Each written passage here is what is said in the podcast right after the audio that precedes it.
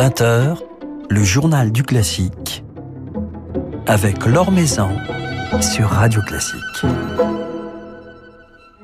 Bonsoir à tous. C'est un instrument exceptionnel que nous découvrirons ce soir, un violoncelle vénitien du 18e du grand luthier Pietro Guarneri, conservé dans les collections du musée de la musique à Paris et dont Raphaël Pidou nous révèle les si belles couleurs dans un enregistrement sorti cette semaine chez Harmonia Mundi. Raphaël Pidou qui sera à cette occasion notre invité ce soir. Le temps de jeter un coup d'œil sur les dernières nouvelles du monde musical, un monde musical encore dans le flou après la conférence de presse de Jean Castex hier à laquelle participait Roselyne Bachelot.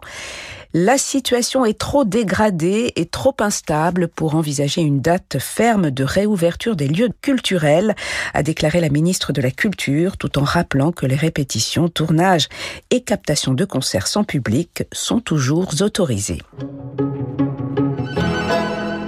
Les concerts se poursuivent donc en ligne et certains orchestres témoignent d'une intense activité. C'est le cas notamment de l'Orchestre national de Lille euh, qui retrouvera demain à 20h son audito 2.0, à savoir l'auditorium du nouveau siècle pour une captation pour le digital. Et c'est Alexandre Bloch qui dirigera ses musiciens dans la symphonie d'Ernest Chausson et dans le premier concerto pour orgue de Thierry Esquèche. Vassili Petrenko, qui entame sa dernière saison comme chef principal du Royal Liverpool Philharmonic Orchestra et qui débutera en août prochain dans ses fonctions de directeur musical du Royal Philharmonic Orchestra de Londres. Vassili Petrenko vient d'être également nommé directeur artistique de l'Orchestre symphonique académique d'État de Russie, autrement connu sous le nom d'Orchestre d'État Svetlanov, et cela a compté du mois de septembre.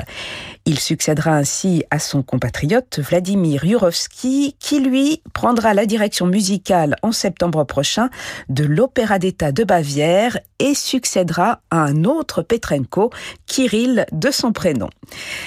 La nomination de Vassili Petrenko concrétise euh, cette étroite collaboration qu'il a su nouer avec l'orchestre d'État Yevgeny Svetlanov, un orchestre euh, avec lequel le chef entend mettre particulièrement en avant la musique russe, comme le rapporte Philippe Gau dans son article publié sur le site de Radio Classique.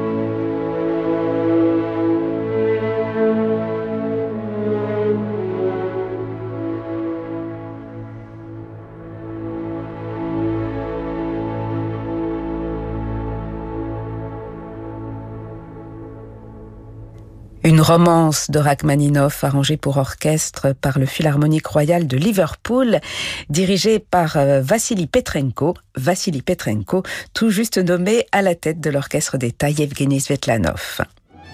L'Or Maison sur Radio Classique. Notre invité ce soir, le violoncelliste Raphaël Pidou, membre du trio Wanderer, professeur au CNSM de Paris, cofondateur et directeur artistique de cette formidable association talent et violoncelle, un musicien délibérément tourné vers la transmission, vers les jeunes et vers le monde de la lutherie, passion qui l'a conduit à s'associer à cette série Stradivari du label Harmonia Mundi qui met à l'honneur des instruments de la collection du musée de la musique à Paris.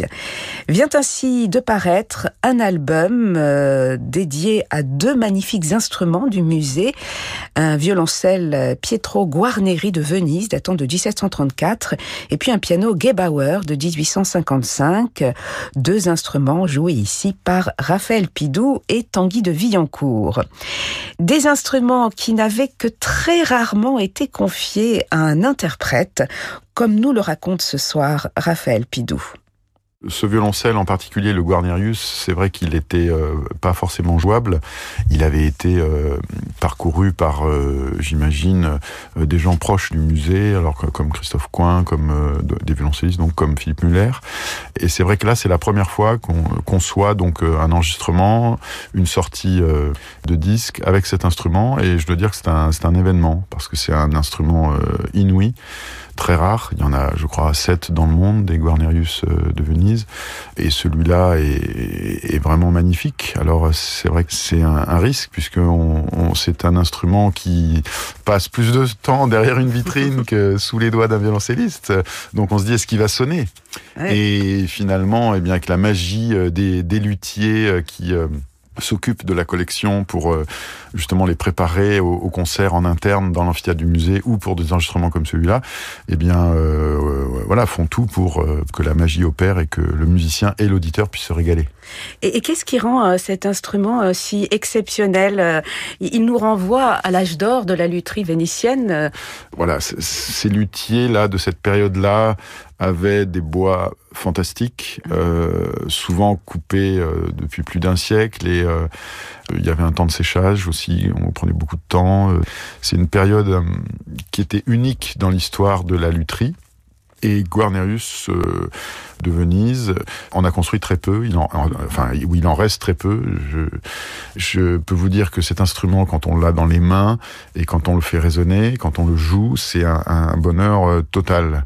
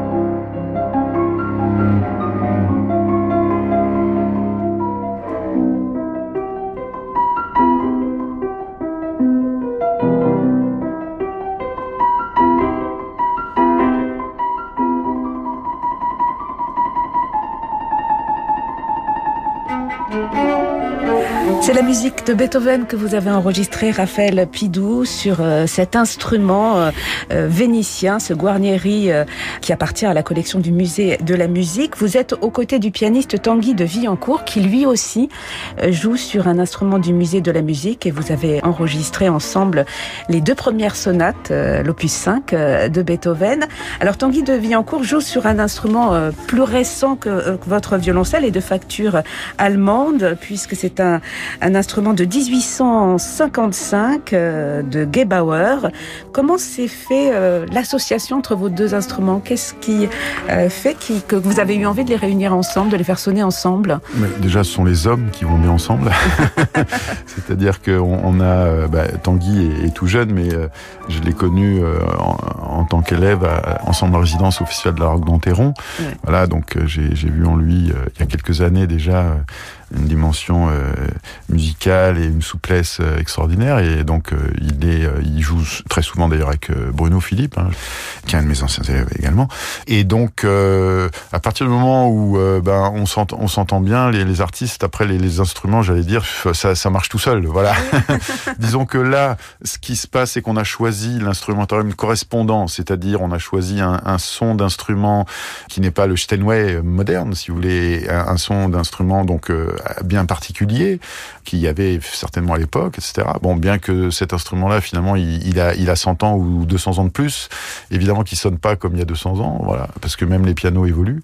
Mais celui-ci est très bien restauré. Alors vous entendrez un tempérament. Euh, c'est pas qu'on joue faux, c'est que le tempérament, l'accord est également particulier. Donc euh, euh, il y a des éclairages, les six, les tierces, les, enfin tout n'est pas forcément entre guillemets juste pour l'oreille moderne, mais je pense que ça donne aussi une couleur intéressante pour euh, ces œuvres-là.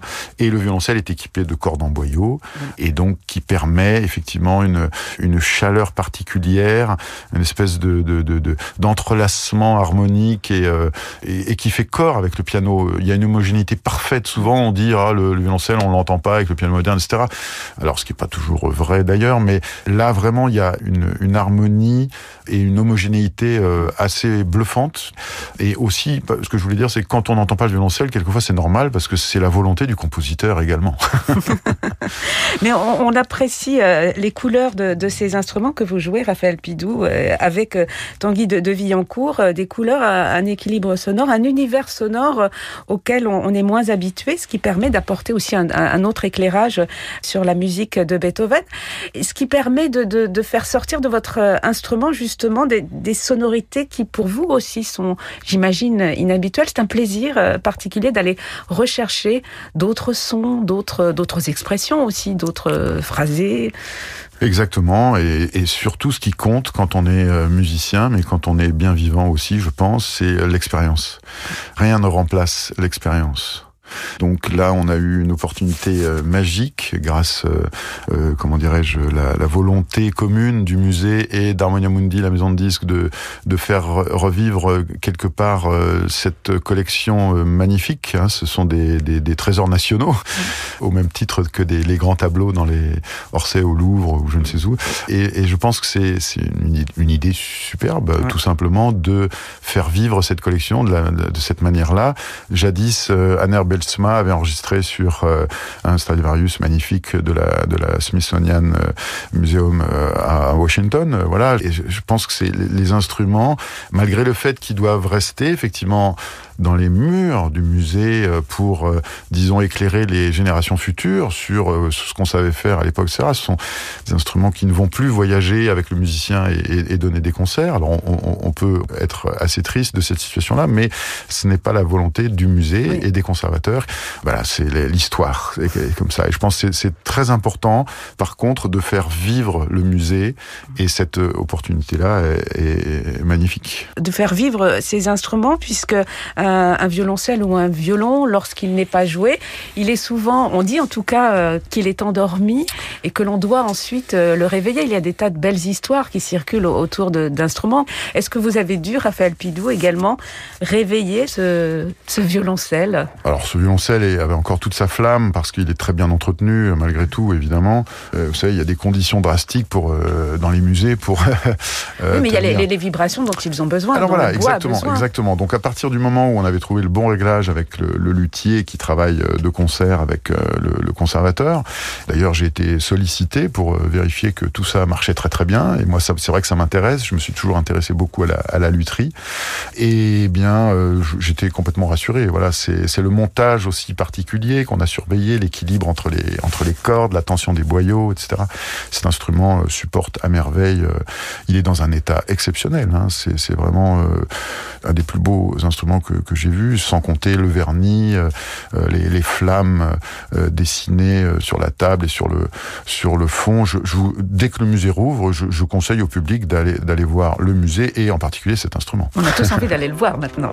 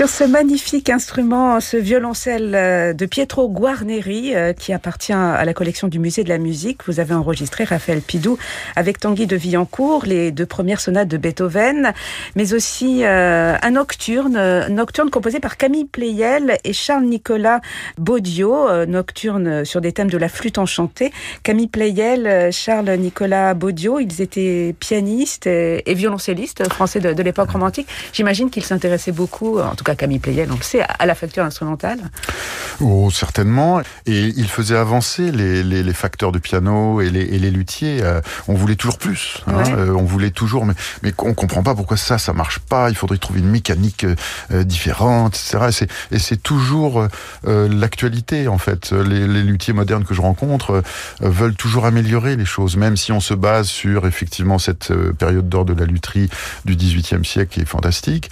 On veut toujours, toujours toujours, amener quelque chose. Et aussi, on a la place pour que chaque luthier puisse trouver sa, sa place et, son, et sa patte. Voilà.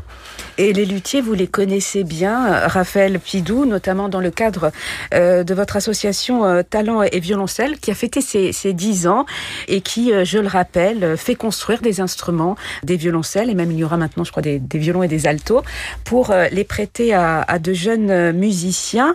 10 ans de Talent et Violoncelle, et combien d'instruments construits grâce à à l'association hein Alors écoutez, on, les, on, les, compte on, et on les recompte, comme bah disait euh, le petit prince, par rapport aux étoiles. Et donc les étoiles, c'est infini. Donc j'espère qu'il y aura des violoncelles et des violons et des altos euh, à l'infini. On en a 53 déjà. Euh, quand j'étais venu vous voir il y a 10 ans, on en avait un. Et je vous assure qu'on a des mécènes qui se bousculent maintenant et qui veulent nous accompagner dans des idées. On a, on a des idées multiples.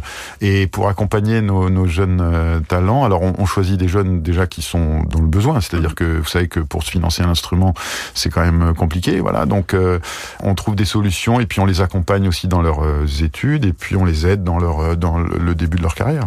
Et, et vous sentez de la part des mécènes un engagement peut-être encore plus fort en, cette période si douloureuse que nous traversons et qui fragilise d'autant plus les jeunes musiciens? Vous les sentez fidèles? Vous sentez leur envie de vous soutenir peut-être encore plus aujourd'hui? Très attentif, oui, exactement. Mais mais je pense que les, les mécènes qu'on a côtoyés, c'est une vision à long terme. Mm. Donc il y a aussi cette espèce de, de longue croisière. Euh, et moi, ça me va tout à fait parce que un jeune doit savoir patienter.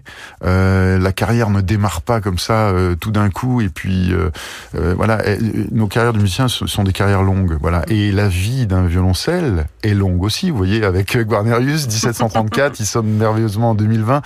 Donc c'est fabuleux quand on raconte ça à nos mécènes parce que ils se rendent compte que c'est magique, euh, qu'il y a vraiment une pérennité euh, absolue. Alors évidemment, c'est aussi un placement, mais c'est en même temps une valorisation du patrimoine euh, culturel qui est gigantesque.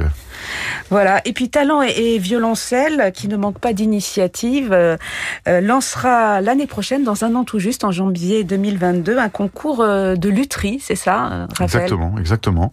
Il y avait jadis le, concours de la ville de Paris, le concours Étienne Batelot. Et puis j'avais aussi, il y a quelques années, avec le CRR de Paris, monté les, les journées du violoncelle, violoncelle en scène. J'avais inséré dedans un concours de lutherie qui avait remporté un franc succès. Et j'ai proposé à la Philharmonie et au musée, bah, de continuer l'histoire et, et, et, de, et de, réin, de, réinventer en fait un, un, un concours international. Alors euh, on a été reçu euh, avec euh, le, le, le, tapis d'or, je sais pas comment on dit, à la Philharmonie et je suis très heureux, très fier de pouvoir organiser ça avec eux, coproduire avec eux et l'ensemble de mon association. J'ai une équipe magnifique et c'est un régal parce que là on se réunit donc avec le, le Zoom là, vous voyez, les, les, ah ouais, le Teams, le Teams, hein. je ne sais plus, ouais. et on est là, on, on bout d'impatience. On a déjà une quinzaine d'inscrits pour le concours.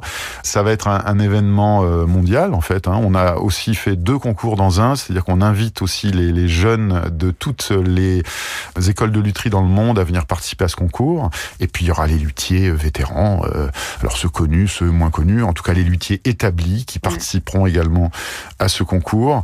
C'est une fête de la lutherie et du violoncelle. Voilà. Ben, une grande fête qui aura lieu dans, dans un an, janvier 2022. Normalement, tout ira bien euh, l'année prochaine.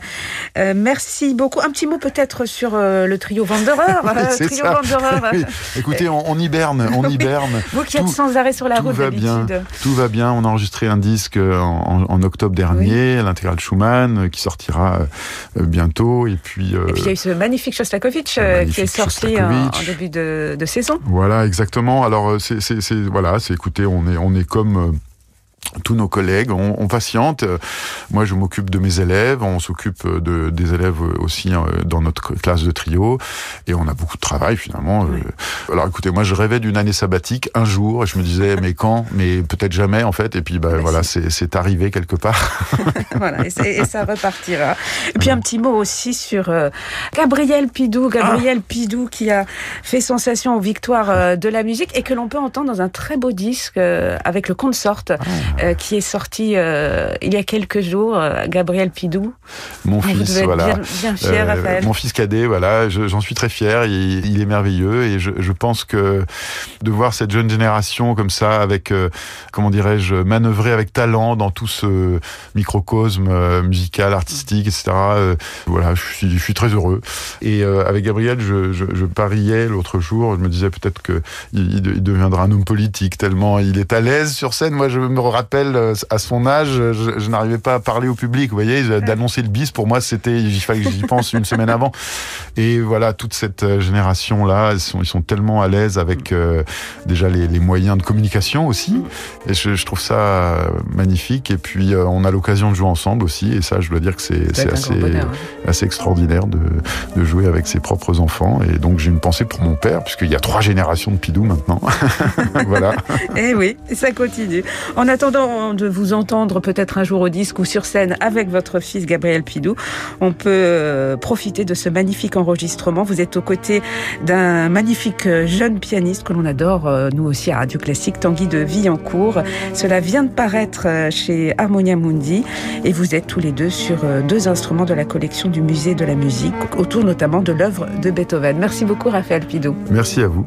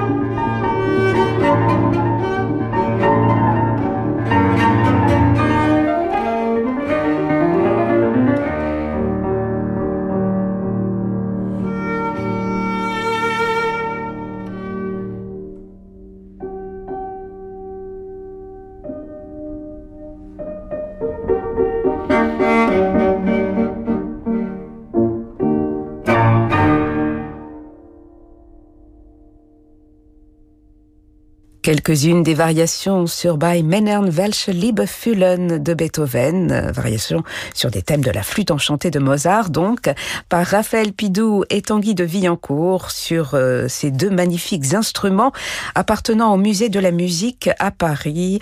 Un nouvel extrait de ce superbe album tout juste sorti chez Harmonia Mundi.